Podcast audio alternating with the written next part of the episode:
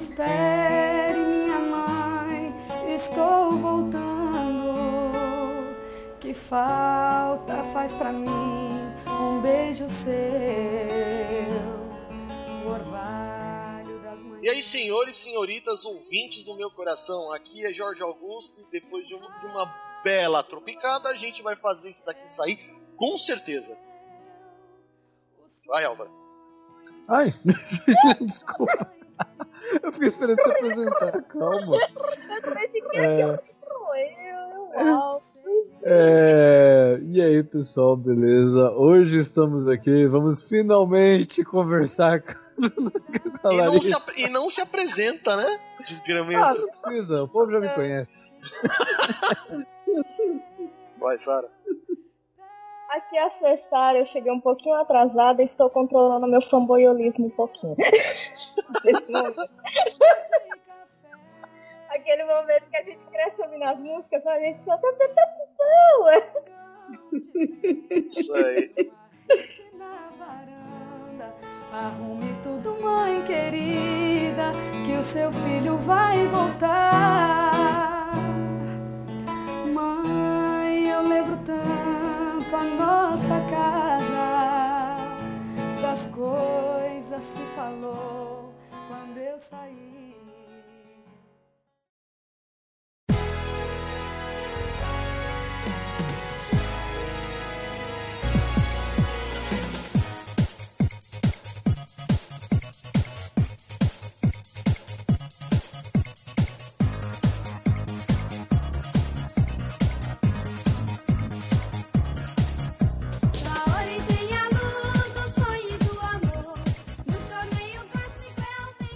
Gente, é, hoje é um dia especial. Era pra esse episódio ter saído no começo de 2019, mas por uma burrice do host aqui, a gravação foi perdida. Então, essa é a segunda e verdadeira te- tentativa de gravar com ninguém mais, ninguém menos que uma das musas do, da- dos Anissons, Larissa Tassi. Seja muito bem-vinda de volta à bagunça.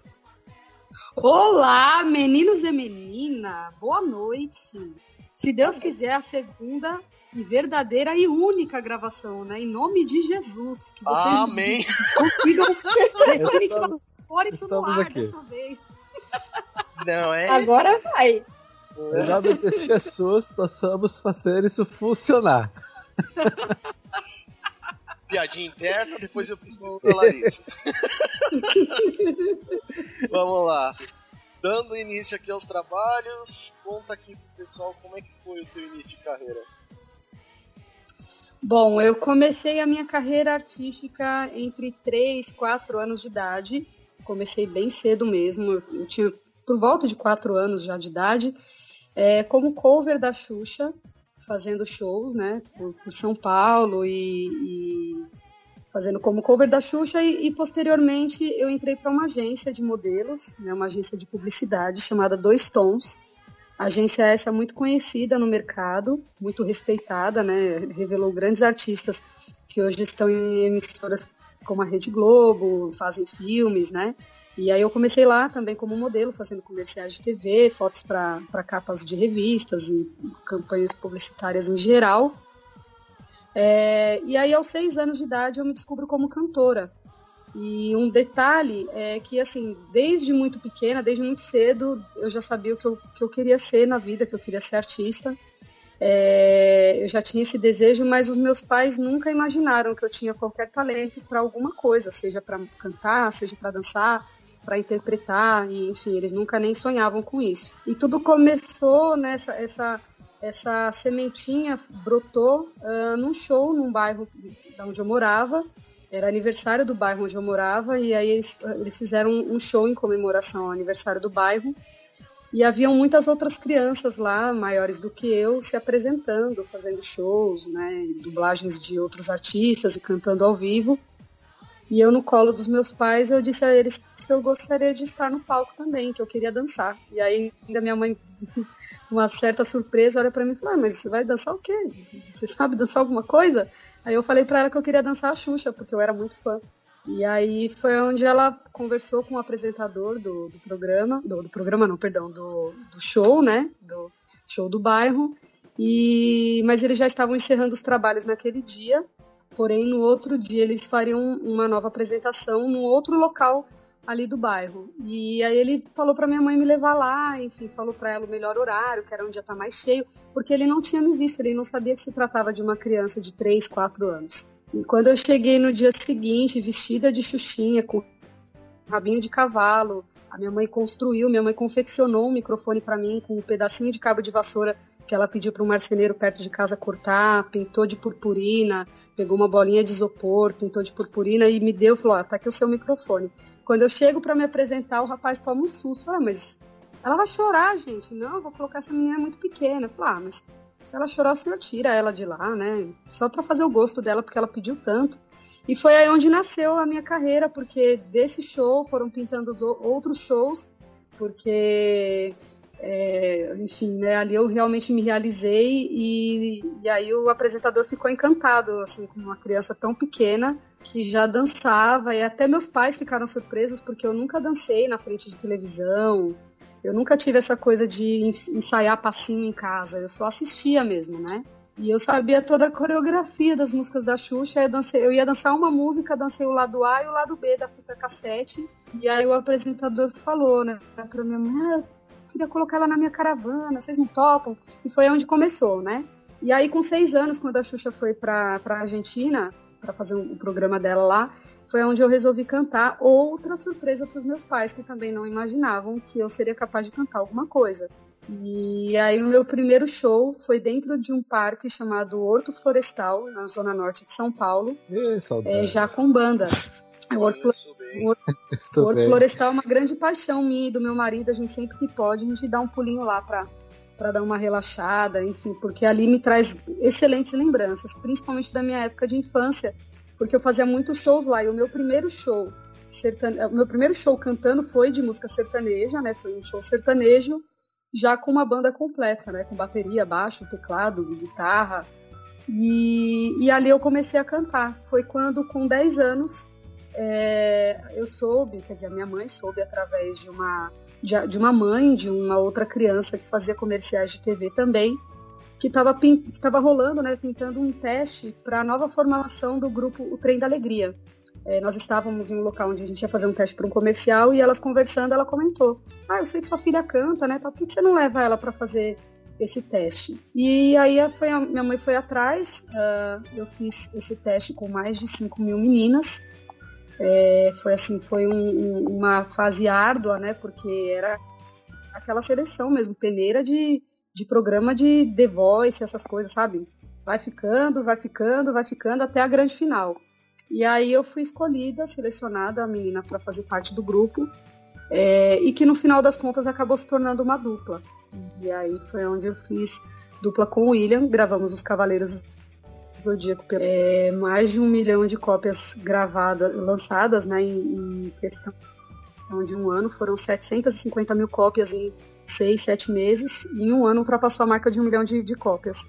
É, viajamos o Brasil inteiro fazendo shows. Uh, depois disso, gravamos um outro disco na, na, Sony, que foi Mundo Encantado de Beto Carreiro, mas que não obteve o sucesso esperado pela gravadora, que era o mínimo de venda de 100 mil cópias. Nós vendemos, acho que se não me engano, foi 85 mil cópias, porque a divulgação também foi, não foi maciça, como foi os Cavaleiros do Zodíaco. E aí é, houve uma quebra de contrato na, na gravadora e nós fomos dispensados. Depois disso, eu fiz parte de uma banda de canto americano, na qual fiquei 10 anos. Antes disso, eu lancei um disco independente, no estilo Axé Music. Olha isso, gente. Olha só tudo que eu rodei nessa vida. A diferença, a diferença de... Eu posso dizer que esse CD dos Cavaleiros do Zodíaco é um milhão de cópias e a minha. Ah! Eu tenho uma cópia desse CD. Eu mandei uma foto, mandei uma foto pro Jorge do meu também. Tá? Olha aí, que maravilha. Infelizmente eu, eu não tive a chance de ter esse. Ah, mas não tem problema. Se Deus quiser, logo, eu logo. Te...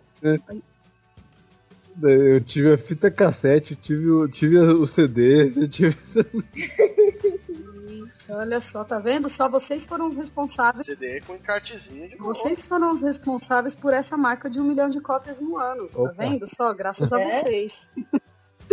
e, a- e aí, Uma das poucas vezes que o meu pai tirou o escorpião do bolso. olha aí, tá, só, tá vendo só? É, Foi uma compra inteligente. Ou não, não, foi, foi sim. foi sim. Com foi, um- foi certeza uma, foi. foi uma fase muito boa da minha vida que eu aprendi muito. Eu tive grandes professores nessa época. é, que me ensinaram, grandes professores da vida mesmo, profissional, que me ensinaram muito do que eu sei hoje. Então, eu sei que muitos, muitos fãs de anime de hoje, né, que ouvem as canções de hoje, metem o pau, né? Ah, essa musiquinha chata, boba, nossa, que porcaria. Mas eu falo que se não fosse essa isso? fase, nada disso que acontece hoje estaria acontecendo, com certeza. Eu acho que ali foi o pontapé inicial para que todo esse universo otaku hoje, não só de Cavaleiros, mas de Dragon Ball, de, de Naruto, de é, Yu Yu Hakusho, enfim, toda essa era Tokusatsu, tu- tu- toda essa cultura japonesa, cultura geek, nasceu a partir dali de Cavaleiros do Zodíaco. Em certeza. 1992, 93, que foi onde veio os Guardiões do Universo, e posteriormente, dois anos depois, os Cavaleiros do Zodíaco que eu gravei com o William. Então, É, eu, eu sou muito grata a isso. E eu acho que a até galera teria que tivemos- ser mais grata a isso também. Porque É, ali né? foi o início de tudo, né?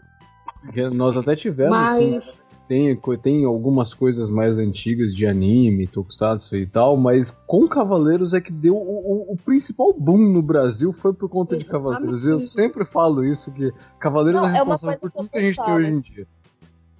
Não, é o que eu sempre falo. Cavaleiros, ele chegou numa, numa época que. Como é que fala? No momento certo, na hora certa. Se tivesse chegado depois, não ia dar certo. Se tivesse chegado antes, talvez também não daria. Foi o momento certo e foi dali que explodiu para criar todo esse ciclo de convivência que a gente conhece. Sem ele, acho que a gente não Exato. teria. Exato, até porque nós Easter temos- egg, porque a. Easter egg, porque a Sarah, a Sarah falou a mesma frase com as mesmas palavras no nosso episódio da saga de Hades. Ah, e, e, Larissa, a gente Mas a real, aproveitando mas a falando. real que eu. A real é que eu acho que assim, é, Cavaleiros do Zodíaco veio para trazer uma cara nova para essa, pra essa cultura de anime. Porque assim, eu lembro que quando eu gravei os Cavaleiros do Zodíaco, eu já era muito fã, por exemplo, de outras coisas. Eu curtia muito Jaspion, eu curtia o Changeman, mas assim, era uma outra, era uma, era um, era uma outra cronologia, era uma outra situação. O Cavaleiros do Zodíaco veio para trazer os dois pés no peito, assim, de falar, a gente vai entrar e a gente vai tocar em outras emissoras, porque foi uma coisa, por exemplo, que nenhum outro artista até então havia conseguido com essa mesma intensidade de chegar num Uhum. programa de televisão de uma outra emissora para se apresentar, porque antigamente isso era proibido. Quem era da Globo participava dos programas da Globo, quem era da Sim. SBT na SBT e por aí vai. E a gente pa- participou de todos os programas de televisão, com exceção do Gugu e do Faustão, mas assim, não por, por, por falta de. não por falta de, de vontade da, do, do Faustão, né? do- da equipe do Faustão ou da equipe do Gugu. Mas é porque nós estávamos viajando muito o Brasil inteiro. Nessa época mesmo eu reprovei por falta. Eu tive 162 faltas no colégio, de Porra. tanto que a gente viajava fazendo show. É. Pasmem, né? Então, assim, eu, eu reprovei o ano por faltas, justamente porque a gente viajava muito. Então, assim, com essa, com essa rotina frenética de shows, de viagens, a gente não, não conseguiu achar um espaço para gravar o Gugu e o Faustão. Mas isso não significa que não era vontade do, da equipe, da produção do Gugu e da produção do Faustão que nós estivéssemos lá. Porém, nós participamos de vários outros programas da, da- do SBT, por exemplo, do, do programa da Eliana, do programa da Hebe, do Serginho Groisman, onde nós recebemos o disco de ouro, inclusive, no Serginho Groisman, no programa Livre, né, que era no SBT na época. Então, assim, é, eu acho que Cavaleiros do Zodíaco veio realmente assim para dar uma outra, uma outra visão pro anime, um outro respeito, sabe? Tipo assim, dá licença que a gente tá chegando.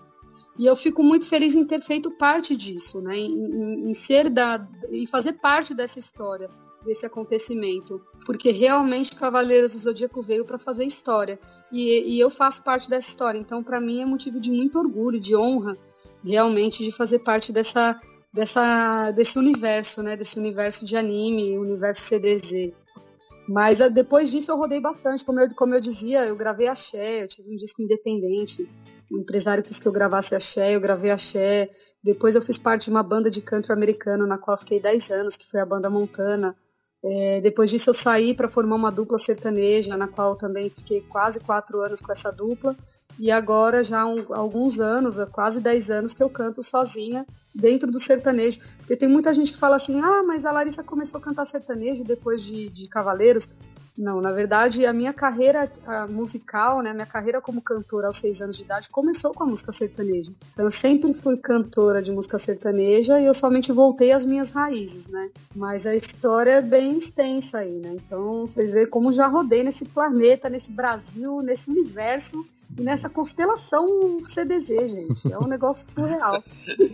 É, e, e só, só aproveitando, já que a gente já tá falando de anime, você, você já falou um pouquinho mais, mas é, conta pra gente, tipo, como é que você, como que você entrou no mundo dos animes mesmo? Como é que você foi, tipo, entrou no CDZ? Como você foi cantando Guerreiras Mágicas de Heart? E das outras também, né? Que teve mais coisas. Sim, então, é, Cavaleiros é, foi, como eu te disse, foi uma surpresa, porque a ideia inicial era a nova formação do grupo O Trem da Alegria. Então eu fiz esse teste com mais de 5 mil meninas, foi, foram, foram acho que oito, nove meses fazendo o teste, passando por seleções e mais seleções, indo em estúdio de, de gravação. Tá? O, último, o, o meu último teste foi no Mosh, né, que é um estúdio bem famoso em São, na Grande São Paulo, onde grandes artistas gravam lá até hoje. O último teste que eu fiz foi lá.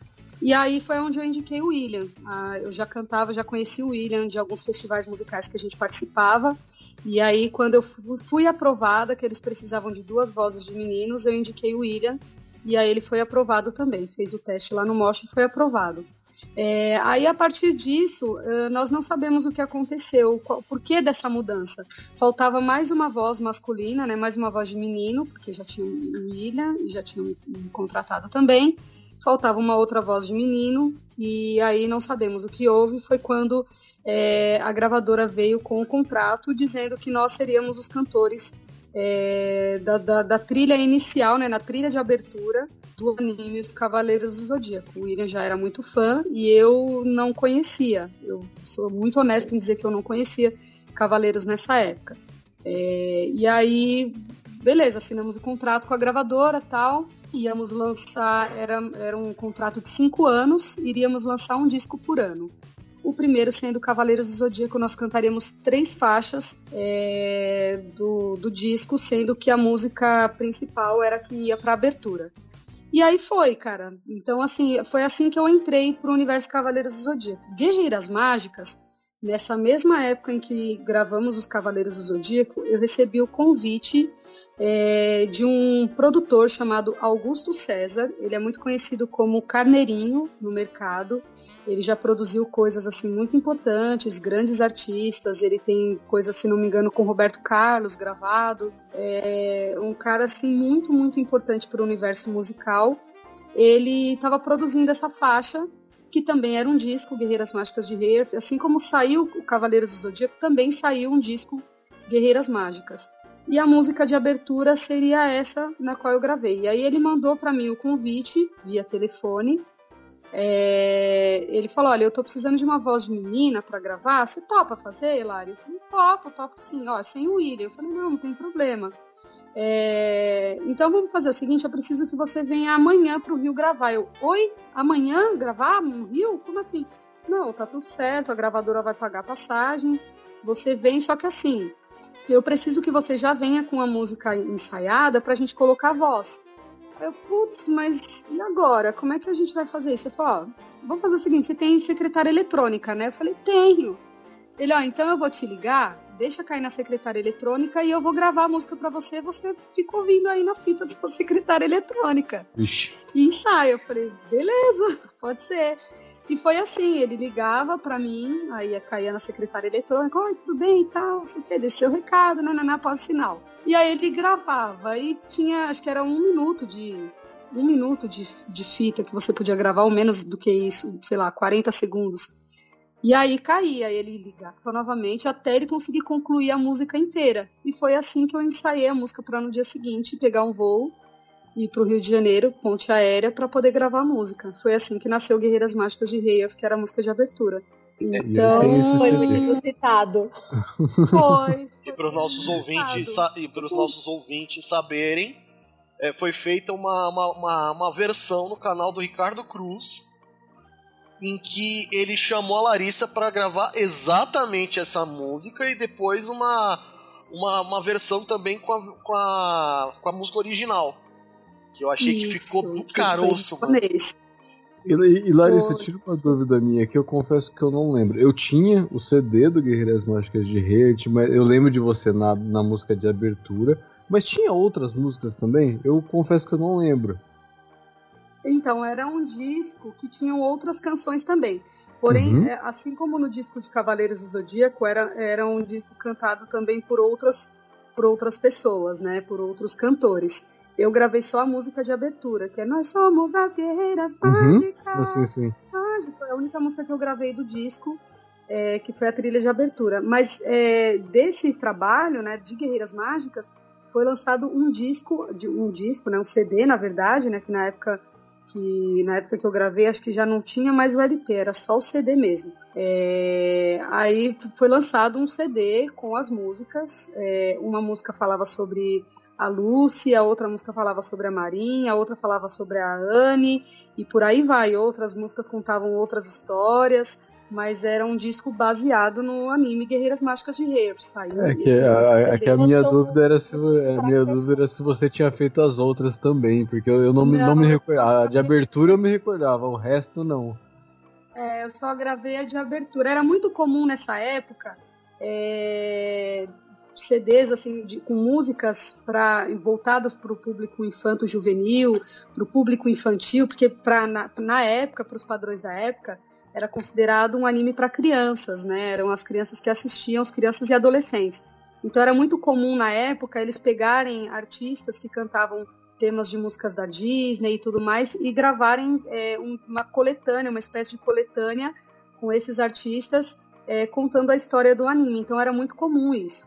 Foi feito inclusive isso em Cavaleiros do Zodíaco, né? Junto com a Uhum. Sara Regina, os filhos dela que gravaram o rap do Zodíaco, né? Eu acho que é Felipe e Rodrigo, né? Os filhos dela, da Sara. É, o Mestre do Mal, que foi o Mário Lúcio Freitas, acho que foi Mário Lúcio Freitas que gravou. Então isso era muito comum, né? Pegar a galera que fazia dublagem ou que gravava é, temas para Disney e afins e lançar uma coletânea com todas essas vozes. E Guerreiras Mágicas não foi diferente.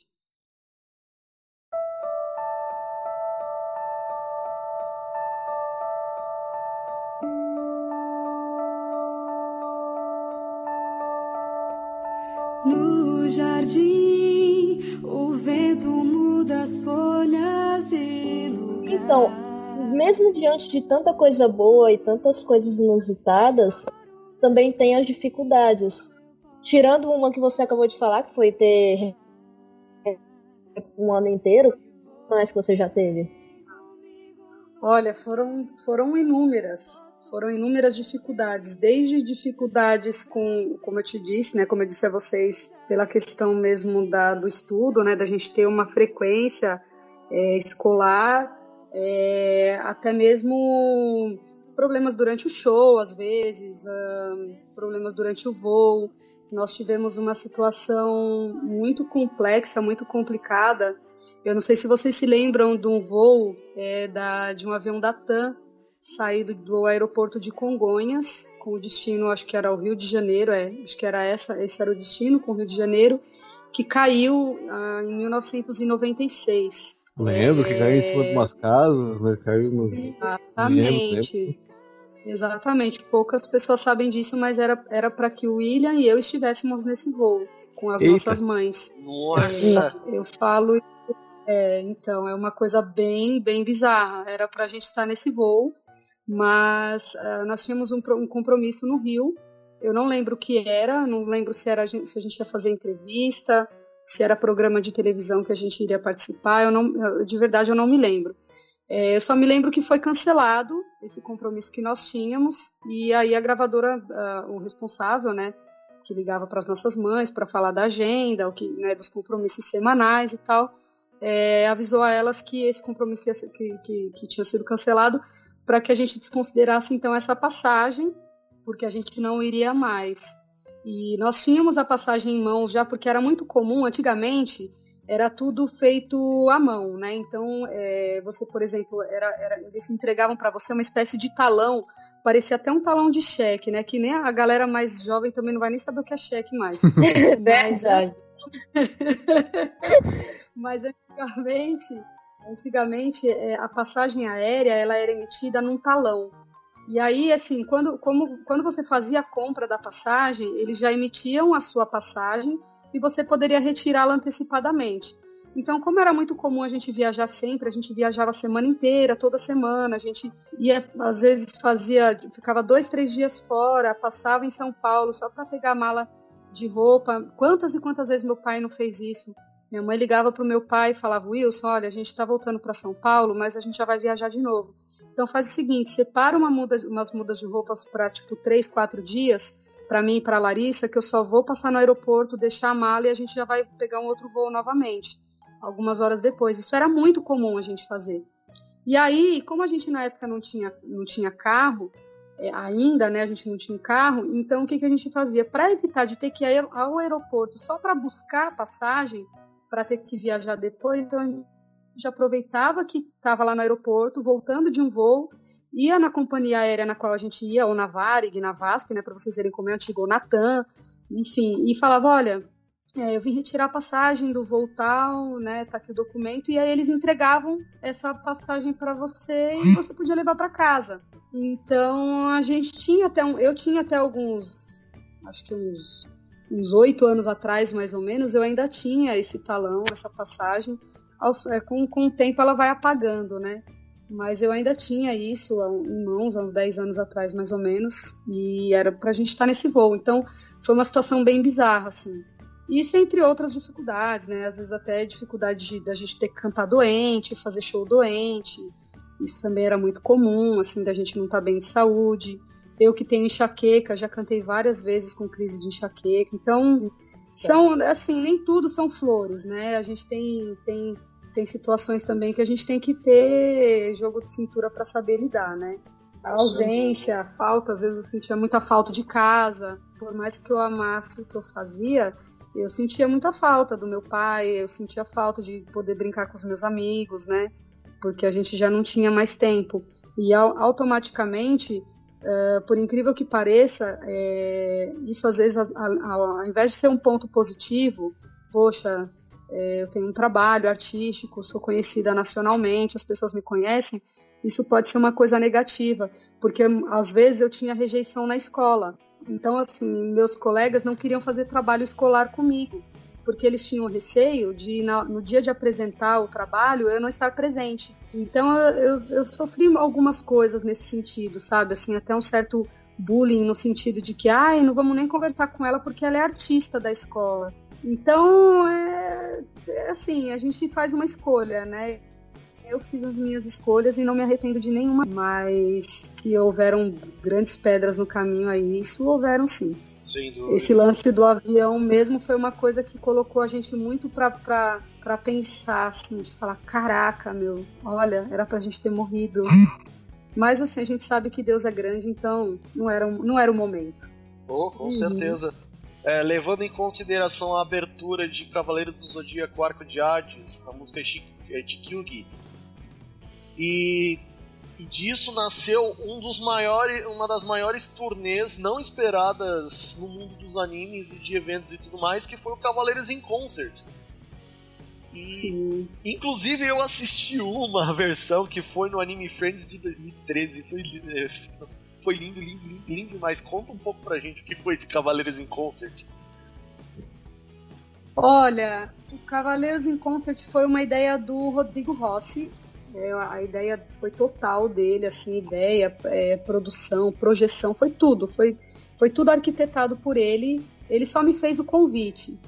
E eu aceitei prontamente, né? Eu já, já me apresentava em alguns eventos acompanhada do, do, do Rodrigo, assim como já fiz alguns eventos acompanhada do Edu, do Ricardo, né, ia fazer um show, o Rodrigo ia estar lá também, então a gente às vezes cantava alguma coisa junto, enfim. E aí o Rodrigo teve essa ideia porque ele disse que ele era muito fã. É, ele fala, inclusive, ele fala isso em algumas entrevistas que o disco Cavaleiros do Zodíaco foi o primeiro CD que ele teve na vida, foi os Cavaleiros do Zodíaco, foi o primeiro que ele teve, assim, o primeiro trabalho é, nosso foi, um, foi um, o primeiro também que ele teve na vida. E aí ele fala que ele sempre foi muito fã do meu trabalho, assim como do Edu e assim como também do, do Ricardo. E aí ele fez esse convite a mim, ao Ricardo e ao, e ao Edu. Eu aceitei, o Ricardo também, o Edu também. Gente, é muito R, é porque assim, ó, a minha vida é Ricardo Cruz, Rodrigo Rossi e Renato Tribu. São três R's. Então, às vezes, eu chamo o Ricardo de Renato de Rodrigo para depois chamar de Ricardo. Então, assim, é uma confusão louca, mas tudo bem. Normal. Você falou que o, que o Rodrigo aí- falou em várias entrevistas a respeito do convite que foi feito pro Cavaleiros em Concert. Inclusive, ele falou na nossa. Ele, ele, Olha aí. ele falou com todo carinho, porque, assim, é, uma, uma prévia da- das outras duas entrevistas, que foi com o Rodrigo e com o Ricardo, os dois falando que, por mais que eles tivessem um conhecimento de música ou mais, a parte do ouvido absoluto, a parte do, do que dava a liga pro, pro, pro trio, era você. Pô, cara, poxa, eu fico feliz por isso. Não sei se mereço, mas agradeço. A Álvaro tá aqui pra não me é- deixar mentir. Não, não, não, Pô. tá, isso é verdade mesmo. Isso é- foi a gente que comentou com eles ainda, que eu lembro que. Porque você, você tinha comentado naquela primeira entrevista que a gente fez que você tinha o ouvido absoluto. E é, a gente comentou com eles e eles só concordaram também, porque eles só têm que agradecer. assim. Pois é. Cara, eu falo que assim, a nossa- eu falo que a nossa dinâmica de trabalho é algo tão, tão, tão legal porque é uma engrenagem. Porque assim, eu sou muito fã do trabalho dos dois, assim, o Rodrigo e o Ricardo é, são, são caras que eu me espelho muito em muitas coisas que eu faço daqui pra frente, sabe? No meu trabalho pessoal, no meu trabalho solo. É, porque o primeiro que assim, o Rodrigo ele é um cara que, além dele ser um, um exímio cantor, ele é um cara que ele tem uma visão assim de, de, de mercado muito forte, muito grande. É um cara que compõe muito, muito bem, é um cara que, que, que, que faz melodias assim, de harmonias sensacionais. O, o Ricardo, ele tem uma coisa que eu falo que ele é um ET, porque assim, é um cara que assim como eu não toca um instrumento à vera, sabe? Assim, eu, eu, eu mal e mal arranho um violão. Tô agora pegando algumas coisas de teclado, assim, que inclusive as últimas músicas do meu disco, do, do meu disco, ó, louca, do meu canal no YouTube, é, eu gravei algumas coisas é, em teclado, enfim. Mas assim, é tudo muito, muito amador, sabe? Assim, aquela coisa de tipo de tocar, parece que tá pegando, to- pegando é, milho, sabe? Catando milho ali. Então, é muito. E, e o Ricardo, assim como eu, ele também não toca um instrumento. Mas ele é um cara que ele compõe muito bem, inclusive não só é, a letra das músicas, assim como o Rodrigo, mas ele também compõe a harmonia das músicas, sem saber tocar um instrumento. E para quem é músico ou tem o um mínimo de noção musical, sabe o quão isso é Presente. difícil. Né, o quão. Presente. Então, né? É tipo Sabe é saber difícil? tocar e, e ter o. E é saber criar uma harmonia musical, exatamente. Criar uma melodia, uma harmonia sem saber tocar um instrumento. Isso é muito raro. Isso é uma condição realmente rara, é muito difícil. E o Ricardo, ele tem Excelente. esse talento, porque ele compõe as letras, ele faz os arranjos. E eu falo, cara, como que você consegue? Então a única coisa que sobrou pra mim, dentre, dentre esses talentos todos que eles têm, de compor, de, de escrever a letra, de fazer harmonia, de fazer, meu, de fazer toda a música acontecer, toda aquela alquimia musical acontecer, a única coisa que me resta é entrar com o que eu sei de melhor, que é fazer o meu trabalho com a voz, né? Então, por conta desse ouvido absoluto que eu descobri há alguns anos atrás, eu não sabia do que se tratava isso. Um músico da banda country que eu fiz parte, que inclusive é formado na ULM, formado em guitarra e violoncelo, é, ele falou para mim que eu tinha ouvido absoluto e ainda falei, mas o que, que é isso? Foi quando ele me explicou mais ou menos. Ele falou: apesar de você não saber nada de teoria musical, você tem um ouvido muito, muito bom. Então eu usei isso a meu favor. Falei, cara, eu preciso contribuir para esse projeto é, principalmente no Danger Sun, né, onde, tinha, onde éramos nós três, mais o Renato, é, eu falei, eu preciso, é, de certa forma, contribuir com algo bacana. E, o que seria? Meu, é criar, então, a harmonia de voz, junto com, né, usar esse meu, esse, essa questão do ouvido absoluto e criar as harmonizações. Foi aí onde entrou ah, por exemplo, a gente é, gravou Soul of Gold, a gente gravou algumas coisas de Cavaleiros, que nós mudamos um pouco a linha é, melódica das vozes, não a linha melódica das vozes, mas a gente mudou um pouco a harmonia das vozes, encaixamos ali coros onde não tinham, justamente porque eu falei, cara, então beleza, vamos, vamos fazer umas coisas aqui que é interessante, que não tem no, no né, não tem no, no original, né, na versão japonesa. Vamos criar aqui no português que eu acho que tem tudo a ver, vai dar um ar mais dramático, sabe? Um ar mais, mais épico para a música. E assim a gente tem feito e tem dado super certo. Então, eu falo que é, essa parceria que eu tenho com os meninos é uma engrenagem, onde é, cada, é uma simbiose, né? Um ajuda o outro naquilo que é melhor, né? Naquilo que sabe fazer de melhor. E eu, eu acho que tem uh, contribuído para um bom resultado, eu acho. Assim, não tem um trabalho do Danger Sun que eu tenha feito com os meninos que eu goste menos, assim, que eu falo, ah, essa não gosto. Não, todas as canções que nós gravamos, ah, Larissa, desculpa. Larissa, desculpa, eu tava na, na fila do gargalo quando foi lançada a música, a versão de Neo Tóquio é, da, pro Akira, é, coprodução com a JBC. Eu tava lá na fila do gargarejo quando foi lançada a música. Pensa num cara que, que na hora que ouviu a música, ouviu os três juntos só, só lagriminha escorrendo. Poxa, que legal. Falei isso pro Rodrigo, falei isso pro Ricardo, e os dois me agradeceram igual.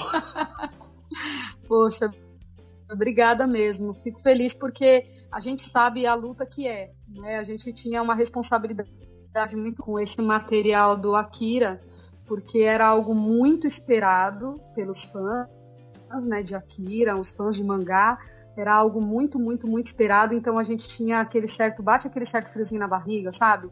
Não que nos outros projetos, não que nos Cavaleiros não tenha, porque a gente sempre tem esse senso de responsabilidade de fazer o melhor que a gente pode. Mas ali o Akira, como era uma parceria nossa com a JBC, a JBC assim falou: olha, ok, eu acredito que vocês vão fazer um bom trabalho, então me surpreendam, sabe? Assim, meio que jogar aquela coisa assim é, tipo, deram pra gente de presente isso, né? Essa oportunidade de gravar é, as trilhas pro Akira, então a gente tinha aquele frio na barriga de, meu, será que vai dar certo? Assim como, por exemplo, bom, tá bom, eu vou falar de questão de qual eu não gosto menos ou qual eu gosto mais. Tá, eu tenho uma que é a minha favorita de, do Danger Sun, que a gente gravou para pro Your Name, que é a música Lembranças. Para mim, assim, é, é... Mano, essa é tão linda. É, pra mim é a minha predileta, assim, de todos os trabalhos de Danger Sun, eu acho que a minha predileta é a, é a Lembranças. Eu acho que é a música que a é gente gravou, bonita. assim, onde... E olha, se eu contar para vocês como essa música foi gravada, vocês não vão acreditar. É, como eu falei para vocês, o, o, como eu falei para vocês, o Ricardo é um cara que ele, ele, te, ele não sabe, mas ele também tem um ouvido muito bom. Ele só precisa treinar um pouco mais o, o ouvido no sentido de assim, de, de, confiar mais no instinto dele. E graças a Deus, assim, eu, eu tenho escutado os trabalhos dele e eu falo, meu, Ricardo, ele, ele acertou. Porque ele perguntava muito para mim, isso tá certo, isso tá certo. E eu falei para ele, cara, você sabe fazer, confia mais nisso. Confia mais no seu instinto. E ele tá confiando.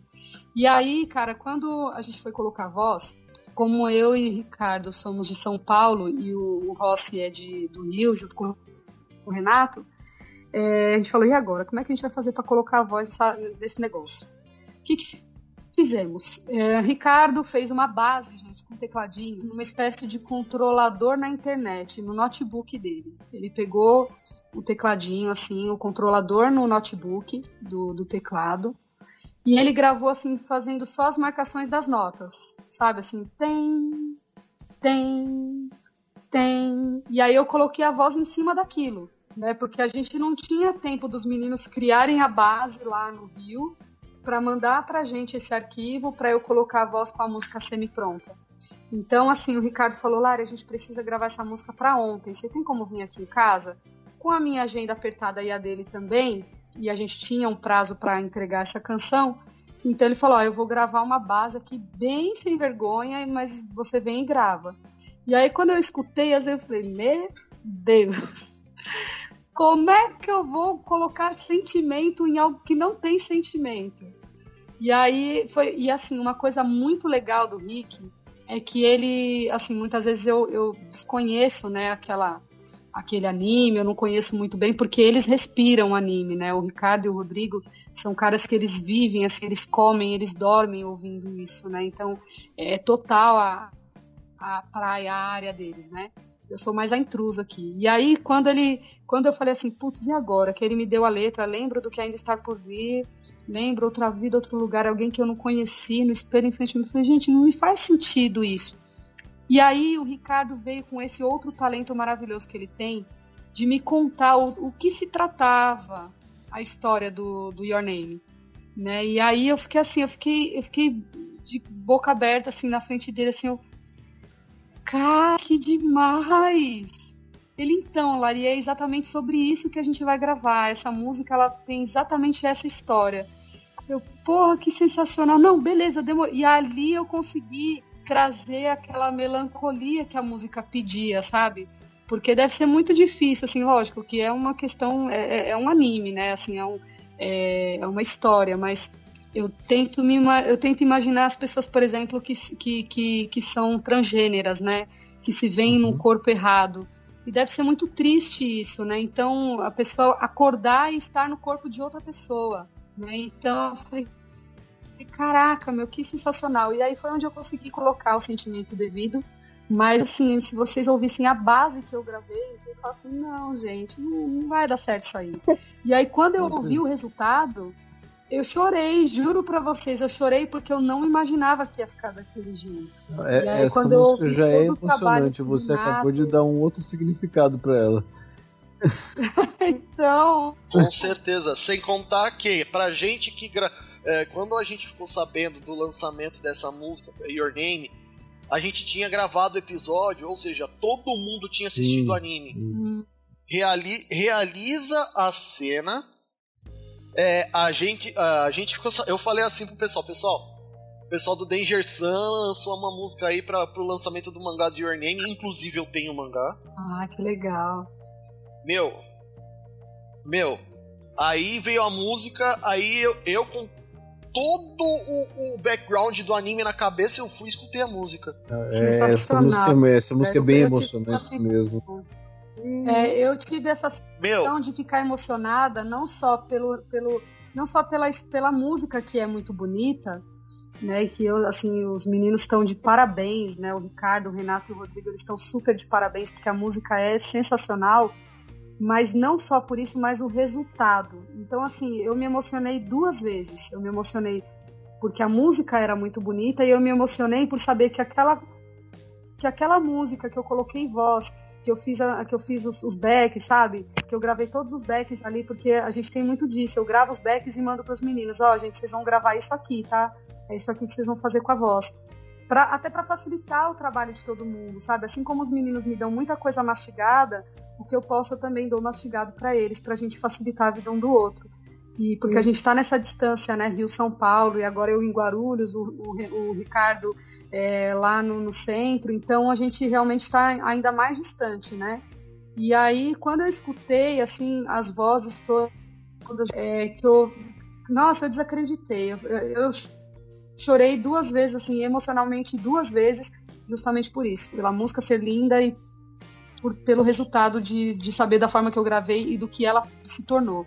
Então é, é, essa é a magia da canção, da música, né? Eu sou, sou apaixonada pela música justamente porque ela te proporciona essas, essas coisas, né? Esse tipo de sentimento e esse tipo de possibilidade.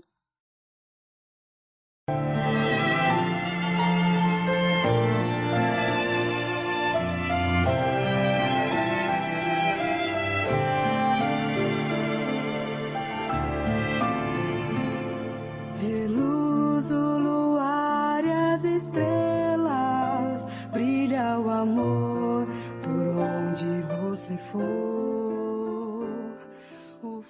Aí já saindo um pouco disso, como é que a sua, a sua vida, é, carreira à parte, E os atuais focos que você está tendo? Bom, a minha carreira à parte, a minha carreira paralela, eu canto muito é, nas, nas baladas em São Paulo, né, em casas noturnas em São Paulo. E infelizmente agora com esse lance de pandemia foi a primeira coisa que caiu, né? Foi, foi o meu trabalho, foi, foi acho que o, o primeiro que sofreu o corte de tudo. E mas eu canto muito nas, nas baladas. É, eu, inclusive, antes da pandemia, eu estava com um show marcado no Villa Country, que é uma casa bem respeitada em São Paulo, e a gente está aguardando, inclusive, é, to, toda essa situação passar para a gente remarcar esse show. Então, eu faço shows sertanejos pelas baladas, é, festas é, do, do, festas né, com, com tema sertanejo. Tem uma festa muito conhecida também em São Paulo, que é o Balaia, na qual eu me apresento também pelo menos uma vez por mês, né? Uma festa que eles fazem quinzenalmente e reúne tipo 15, 20 mil pessoas né, nesse evento. É uma festa com DJs sertanejos e eles têm sempre uma atração é, musical para fazer o show ao vivo. E aí eu tô sempre fazendo essa, as festas do pessoal do Balaia. É, e assim, as, a, os meus planos para esse ano de 2020, primeiro de tudo é que ele acabe. e o ano acabe logo. Isso daí é o plano de todo mundo. acho que já tá geral. É, podia Eu falo, a gente e- já teve até já teve até a live do Roberto Carlos, então o ano já pode acabar à vontade. Então, gente, Exatamente. Exatamente. Ah, gente, tipo, já aqui vai vir, chegamos. né? Estoura champanhe, já tá tudo certo. 2021 chegou, gente. Acabou 2020. então, assim, o meu plano em, em especial, primeiro é que o ano de 2020 acabe, né? O quanto, o quanto antes. Não, brincadeiras à parte. É, os meus planos, assim, é me dedicar ainda mais no meu canal, ao né, o canal no YouTube, que é uma coisa que agora a a gente tem que sempre ver o lado bom das coisas, né? É, o meu canal, você vê, eu, eu criei esse canal há muitos anos, é, que numa, numa época que ainda não existia essa cultura do youtuber. É, eu criei me- meu canal para postar os vídeos de shows que eu fazia. Então a galera queria assistir, então uma forma que tinha de perpetuar além do, do Facebook, na época nem Instagram ainda usava direito, era postar os vídeos no YouTube e deixava rolando lá. É, e aí, quando eu conheci o meu marido, que ele viu, ele falou: Ah, você tem um canal no YouTube? Eu falei: Ah, eu tenho um canal lá só para postar vídeo. Falou, poxa, por que, que você não aproveita e, e começa a gravar vídeos de verdade, assim, sabe, fazendo covers de músicas e tal, pra postar? Porque, olha, veja bem, ó, porque ele sempre foi muito antenado, né, meu marido. Olha, veja bem, tem essa garota, tem esse cara, tem esse pessoal, assim, assim, assim, olha o trabalho deles, que legal. Olha quantos inscritos eles têm, meu, e você tem um super público. Você tem um público do sertanejo que te acompanha você tem um público do anime. Você tem dois públicos bons que te acompanham. Por que, que você não, não, não faz o seu canal, sabe, um, um trabalho mais, mais sério pro seu canal? Aí eu ah, legal, mas eu nem sei por onde começar. Ele, não, eu te ajudo. E assim nós começamos. Só que com essa rotina frenética de shows, porque às vezes eu faço muito show durante a semana também, meu marido trabalha na área da saúde, então ele tem, tem o trabalho dele. Então isso acabava. é, a gente não tinha tempo para se dedicar e a gente nem se preocupava muito em arrumar esse tempo para a gente poder se dedicar a isso. Então eu gravava um vídeo, aí passava um tempo, gravava outro, passava uns dois, três meses, gravava outro. E a gente tinha o intuito até de fazer dois vídeos por semana e, e às vezes a gente fazia dois vídeos uma a cada dois meses, sabe? E aí quando a quarentena chegou, que eu me vi assim isolada dentro de casa, eu- meu marido falou assim, amor, vamos fazer o seguinte, vamos fazer o seu canal rodar, eu vou me sacrificar, eu vou fazer jornada dupla, tanto que às vezes meu marido dorme duas horas, uma hora e meia, duas horas por noite, porque ele passa o resto do tempo dele livre, livre eh, editando os vídeos, né? Porque ele que faz tudo no canal. Literalmente, ele que faz tudo. Tudo, tudo, tudo é ele que faz. Ele que filma, ele que edita, ele que grava os instrumentos. Eu só vou, faço, coloco voz. De vez em quando eu ajudo ele com um instrumento ou outro. Ah, coisas de percussão eu também gravo, mas assim, o restante é tudo ele que faz. Ele que, que colhe as imagens, é, então ele que faz toda a iluminação do local, se preocupa com tudo isso. E aí com a quarentena veio essa coisa assim de, meu, eu vou me, vamos se dedicar ao seu canal, eu vou fazer jornada dupla, eu durmo menos, não tem problema, mas a gente precisa fazer seu canal acontecer, porque o mundo vai mudar, né? E ele me fala muito isso, o mundo vai mudar, amor, o mundo vai mudar. E a, a, a internet vai ser cada vez mais o foco das pessoas, né? Principalmente se a gente não conseguir retomar a vida rapidamente, as pessoas vão ficar cada vez mais presas nas redes sociais. Então você precisa fazer suas redes sociais é, alcançar o maior número de pessoas.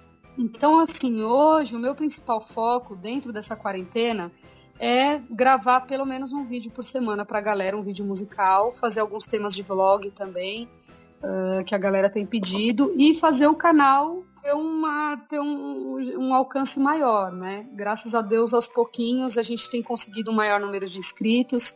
Cada dia que passa, a gente tem lá um- uma quantidade de pessoas que se inscreveu no canal, né? A a gente está sempre acompanhando. Então, hoje, o meu foco principal é esse, é poder fazer a internet crescer, porque a partir da internet fica muito mais fácil eu conseguir fazer qualquer outra coisa. Então, fica mais fácil, por exemplo, um contratante ver o meu trabalho e falar, poxa, gostei do trabalho dessa. menina." Tipo assim, ah, não conhecia a Larissa Tassi, poxa, eu vou contratá-la para um evento.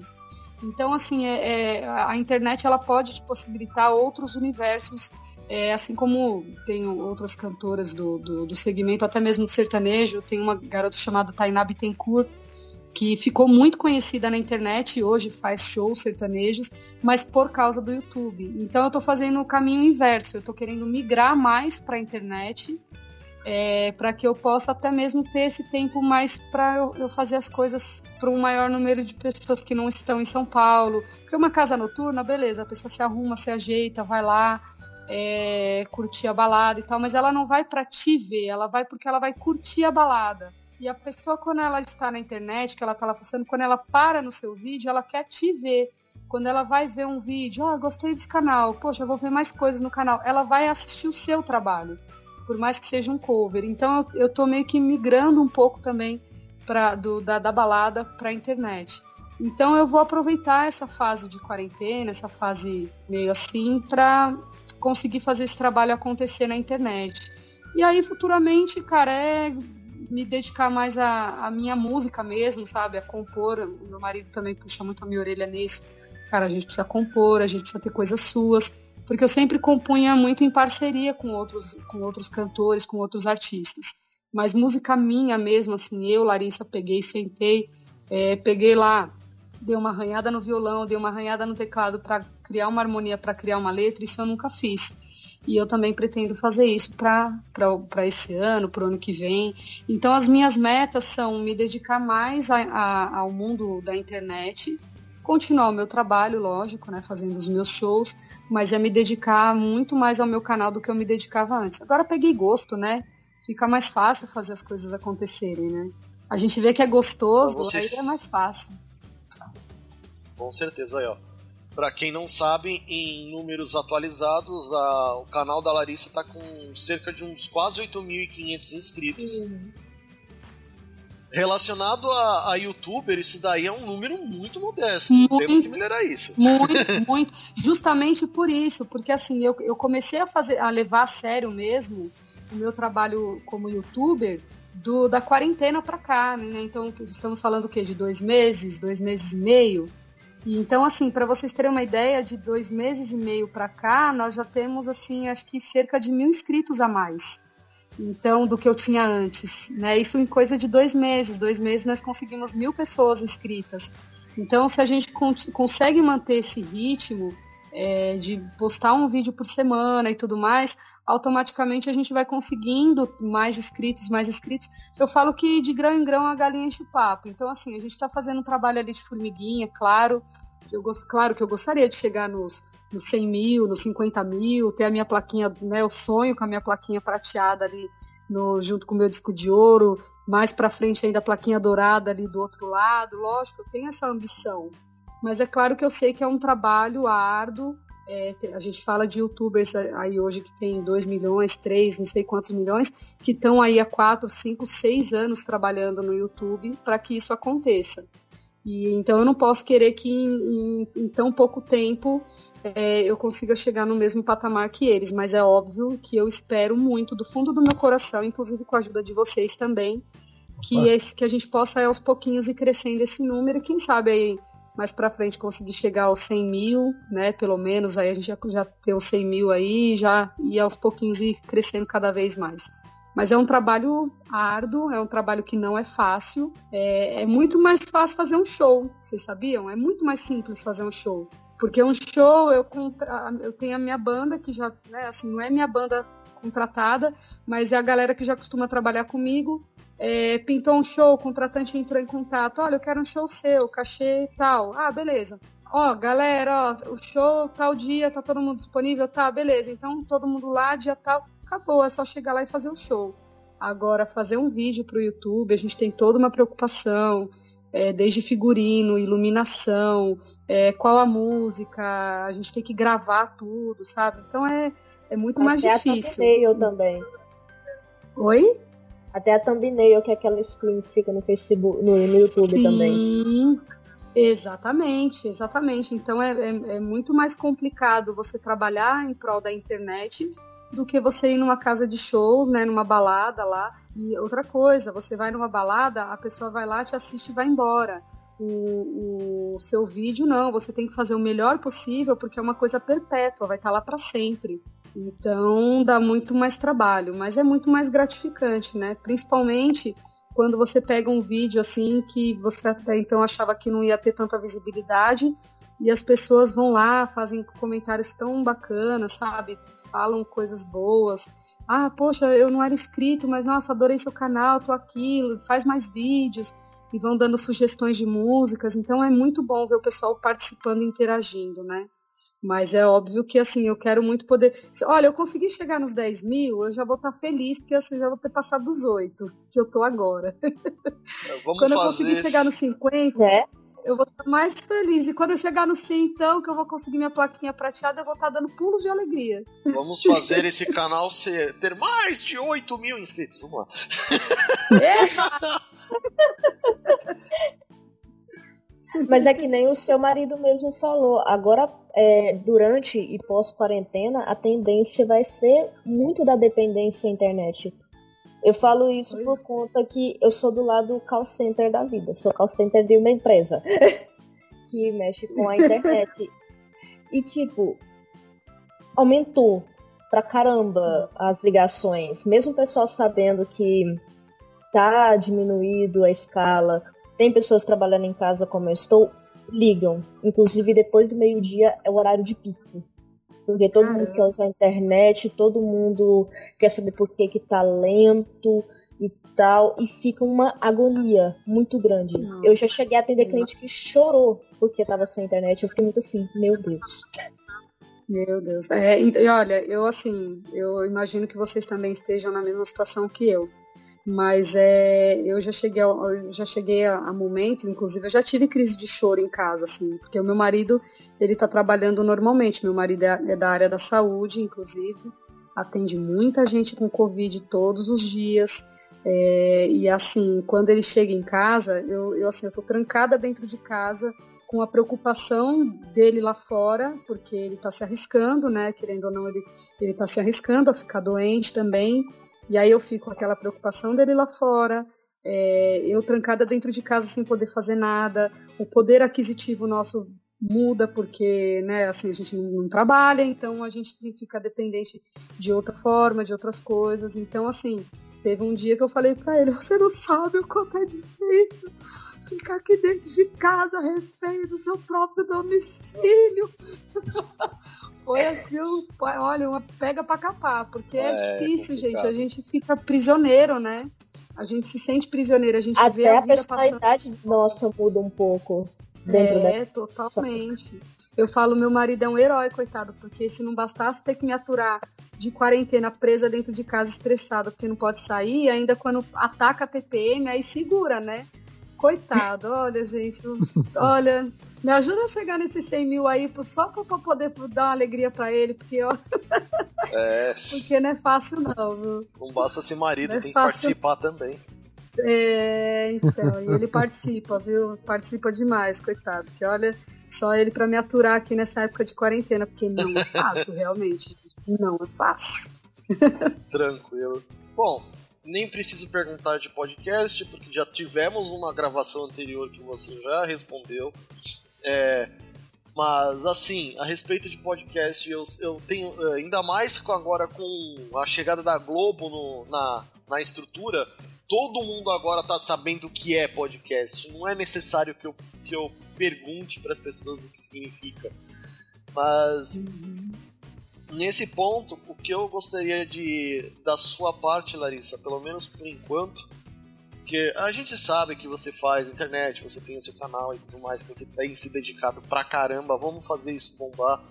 E uma mensagem sua pros ouvintes a respeito de todo esse processo, de, de tudo que você tem disponibilizado pra gente, até porque é, produtor de conteúdo, de certa maneira, ele tá sendo o como posso dizer, o entertainer em tempos de quarentena, né? Porque se não fossem os produtores de conteúdo como podcasters, bloggers, vloggers, enfim, se não fossem se não fôssemos nós, o resto do pessoal que nos assiste não teria nada pra fazer na quarentena a não ser Netflix e outros tipos de streaming.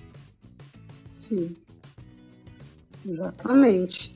Cara, eu acho que assim, antes de mais nada, eu queria parabenizar o trabalho de vocês, porque é, eu, como produtora de conteúdo hoje, que me tornei, vejo o quão é difícil, não é fácil, ainda mais quando se tem uma vida, é, uma vida externa, né? Como todos vocês têm outras ocupações, no, no meu caso, eu só tenho ocupação, a minha única ocupação é a música. Então eu me dedico 24 horas por dia a ela. E vocês, além de se dedicarem ao trabalho de vocês externo, vocês fazem todo esse conteúdo por amor ao que vocês fazem. Então, antes de mais nada, parabéns a todos vocês pelo, pela iniciativa, porque com certeza, se não fossem os criadores de conteúdo, é, muita gente já não, não teria mais a saúde mental que precisa ter para segurar essa bronca, essa barra que é é, não é gostar de você, claro. Essa barra de gostar de você, essa barra que é Então, todo mundo pensou isso, mas É, todo mundo- assim, ok. Não vamos falar nada. Olha aí. Né? Raça Negra Mas, citada no é, episódio de entrevista. Bora não embora. existe o metaleiro quando se toca Não, raça isso negra. porque normalmente eu sou, porque normalmente eu sou neto de fazer piada quando eu vejo algo do tipo. Falei, não, fica quieto, peraí.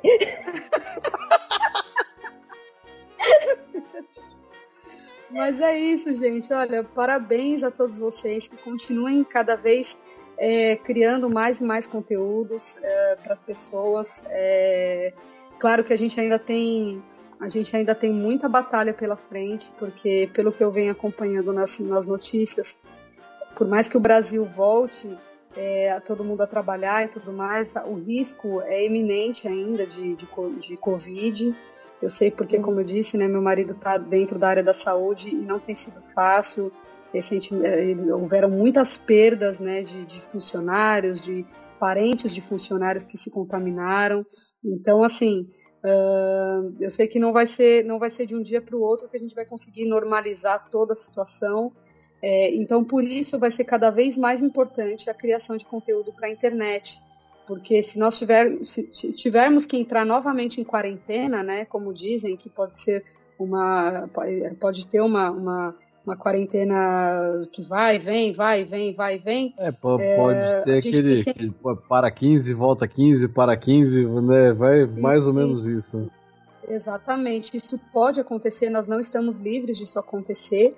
É, então eu falo, eu falo de coração para que vocês continuem sempre com esse trabalho e para quem está ouvindo também esse podcast e que também está envolvido na área, continue o seu trabalho também, leve sempre isso muito a sério, porque o mercado está mudando, o universo está mudando, o mundo está mudando e a internet vai ser a principal ferramenta daqui para frente de comunicação das pessoas. Então, parabéns, é isso que eu tenho e muito obrigada. Obrigada pelo convite. Mais uma vez, desculpe pela, pela falta de tempo da gente conseguir ter esse papo, né? Que realmente a gente está aqui batalhando bastante, lutando bastante para levar o conteúdo também para as pessoas, mas é sempre um prazer conversar com vocês. E é isso, gente. Obrigada mais uma vez de coração. primeiro de tudo, antes de qualquer coisa, nós é que temos eh, de agradecer, eh, agradecer você e pedir desculpas por, por, por todo o transtorno que foi a, a, a- aquela primeira e malfadada gravação. Eu já pedi desculpas um gazilhão de vezes e vou continuar pedindo desculpas até sair esse episódio aqui. Segundo, é, novamente, muito obrigado por é, é, disponibilizar pra gente o seu tempo já bastante escasso e ainda com a divulgação do seu canal para poder a gente assumir esse número muito maior que precisa. Inclusive, é, tava observando seu canal aqui, eu vi adicionar pelo menos mais uns 10 inscritos aqui. Ah, que bacana, que bom. É, tamo, aos pouquinhos estamos indo, estamos crescendo. Aliás, eu não vou dar spoiler aqui, mas eu só vou adiantar a vocês que daqui para os próximos vídeos, acredito que daqui. Não vai ser para agora, porque é uma coisa muito, muito assim, louca que eu tô, que eu tô, que eu tô fazendo. Mas assim, eu tenho certeza que os fãs de anime, é, em especial dessa, dessa geração de Hades pra cá, é, a galera vai curtir muito que vai- o que tá pra, pra acontecer. Tem, tem chumbo grosso aí no meu. E, ó, ó, a Tem chumbo curiosidade aí. Ó, ó, ó, gente Sara, segura, segura, a fan, a, segura a fanboyzice aí, porque assim, Ó, até que eu tô bem hoje, ó. Até que eu tô bem hoje. Eu tô é, mais você se comportou. Mas assim, ô, ô, Larissa, só pra você ter. Larissa, só pra você ter uma ideia, se você achava que o Álvaro era fã de Cavaleiros do Zodíaco, você não faz a menor noção do que significa a senhorita Sir Sara. Eu vou- a- a- Sério? você, tinha, que- você tinha que ver a Cersara no, no, no- no episódio com o Ricardo Cruz. Essa menina tava um fire.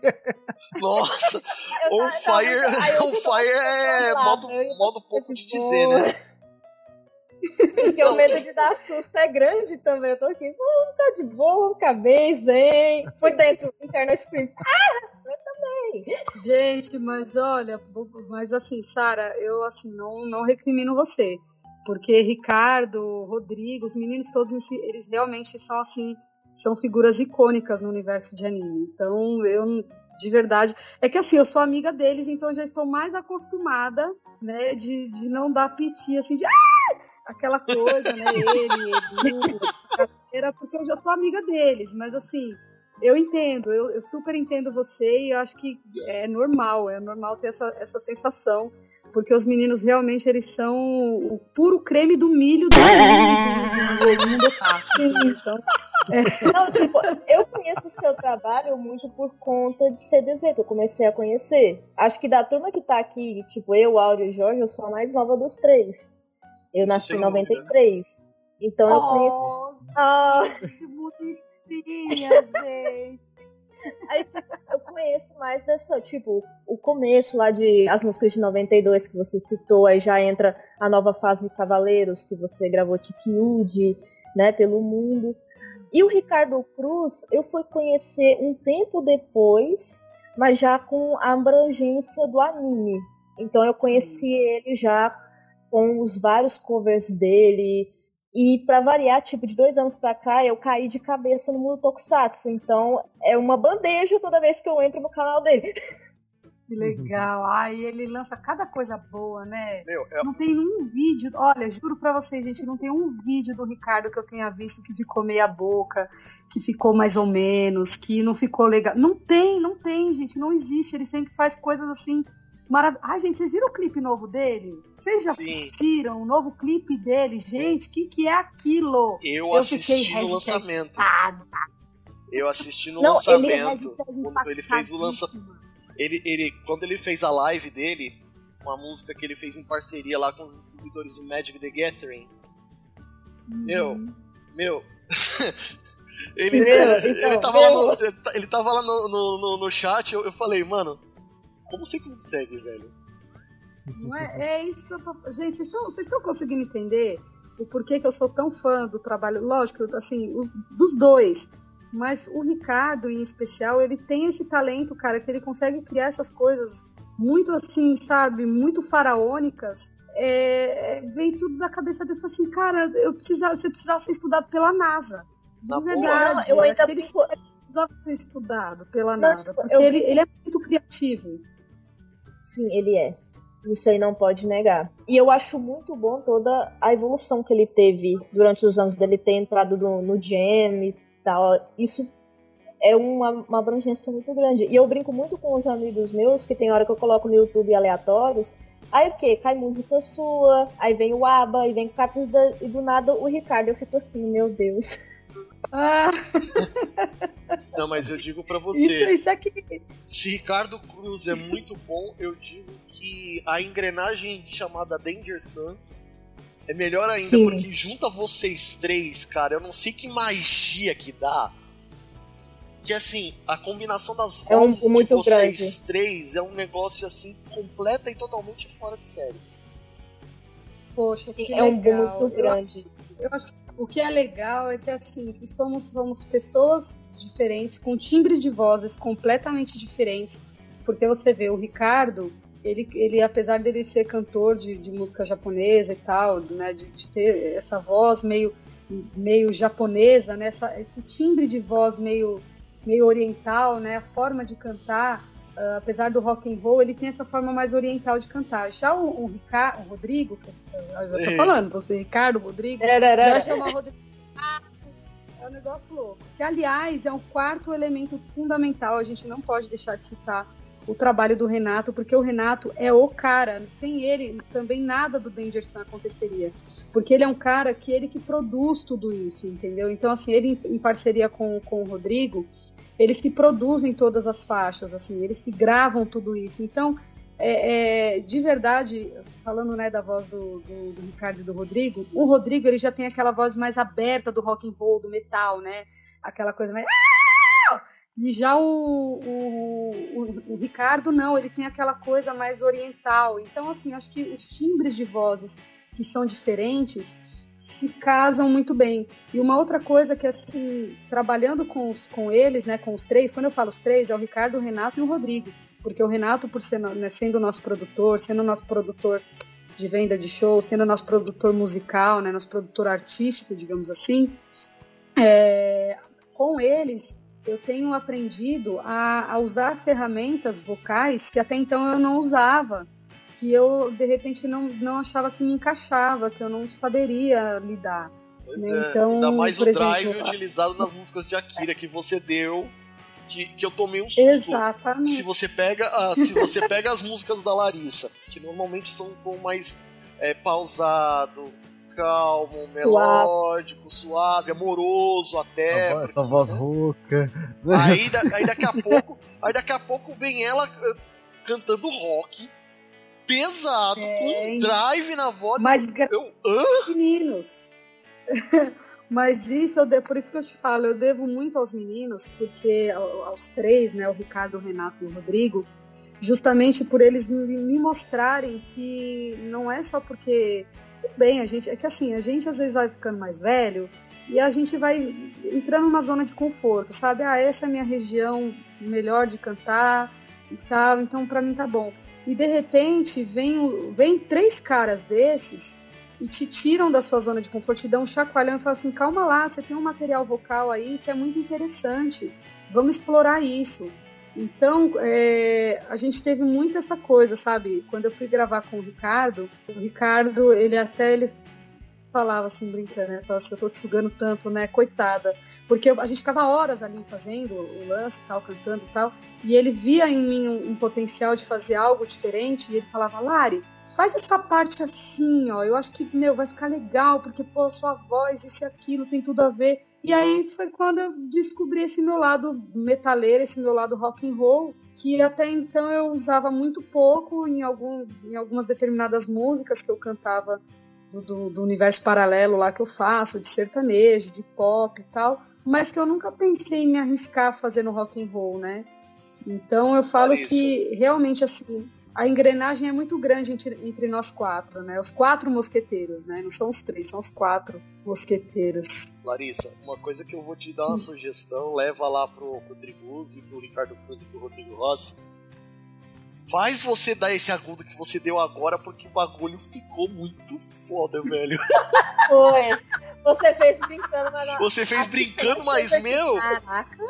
Sabe o que, sabe que, me, sabe que me, me, me, me levou a crer? Se vocês, tre- se vocês quatro fazem uma versão, sei lá, de anime, de uma, uma composição única que seja baseada em metal sinfônico, mano, meu, Pois é, cara. Tem muita coisa interessante, né? Ó, Tem algumas coisas.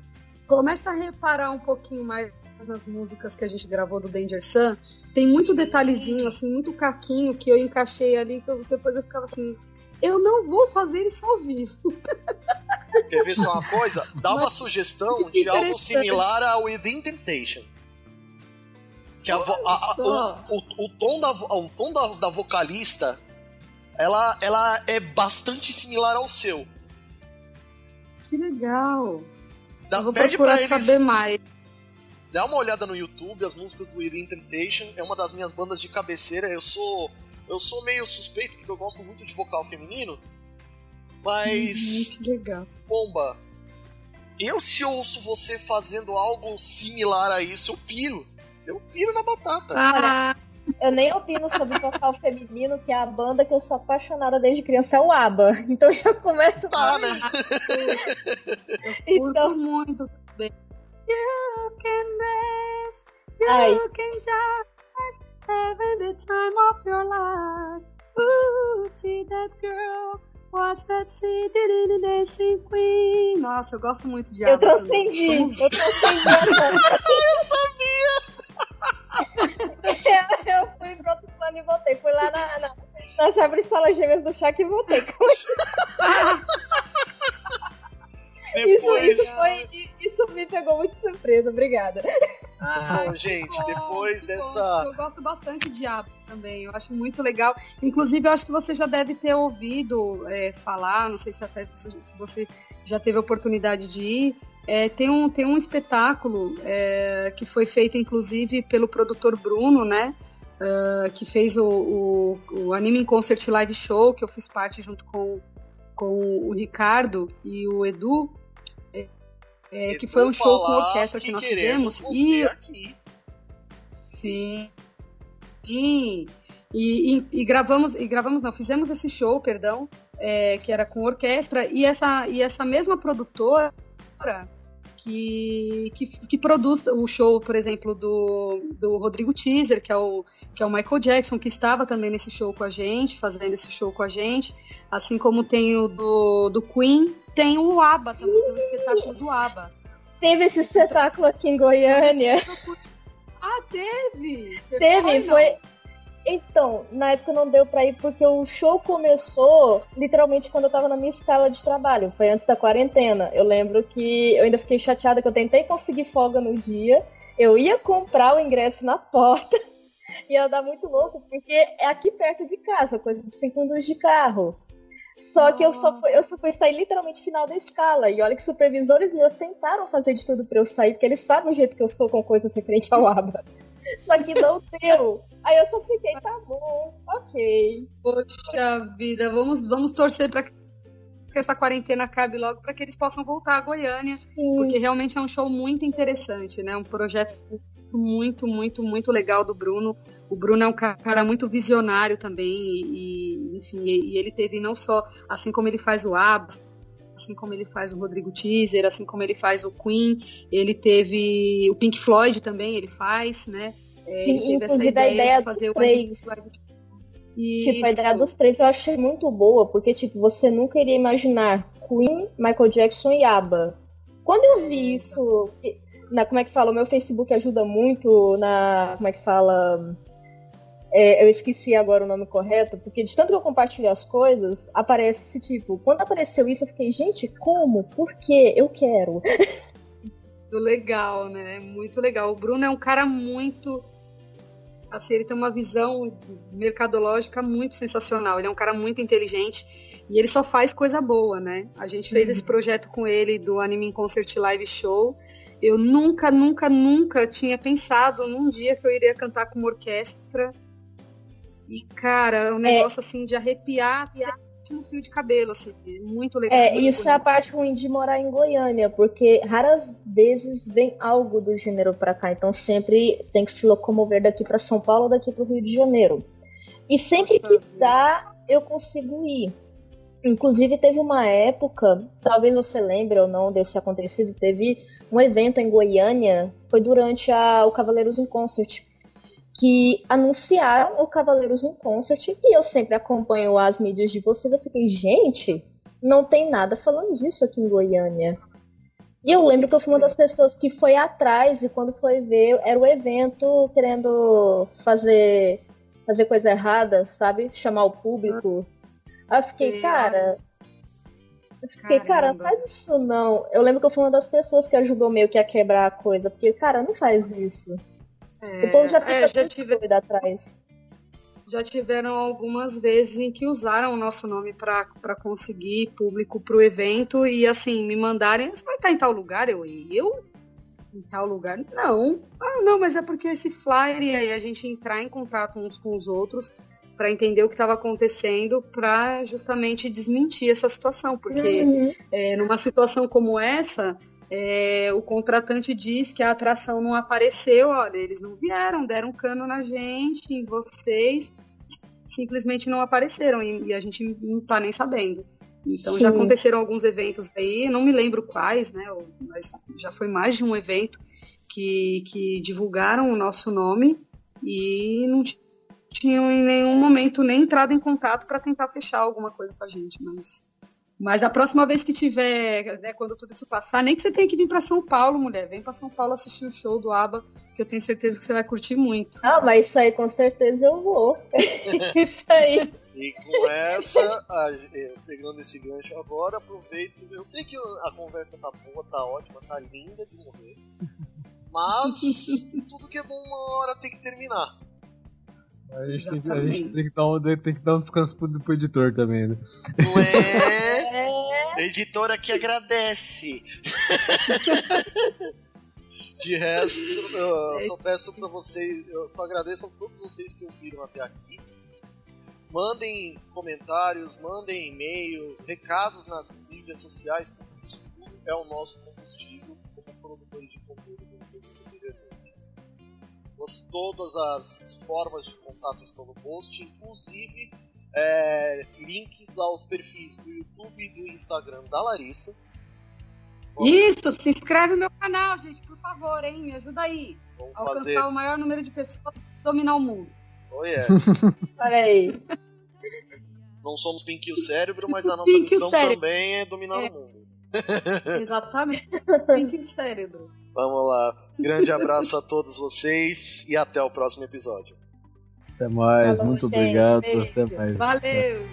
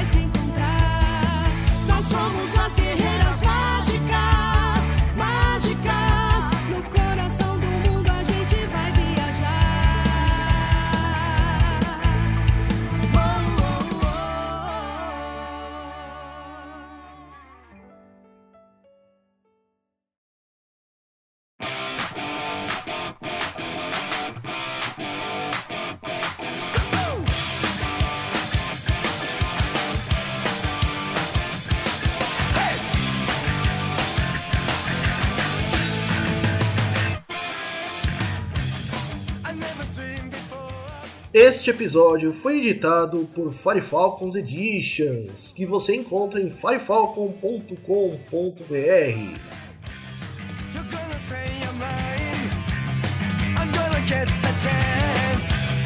I thought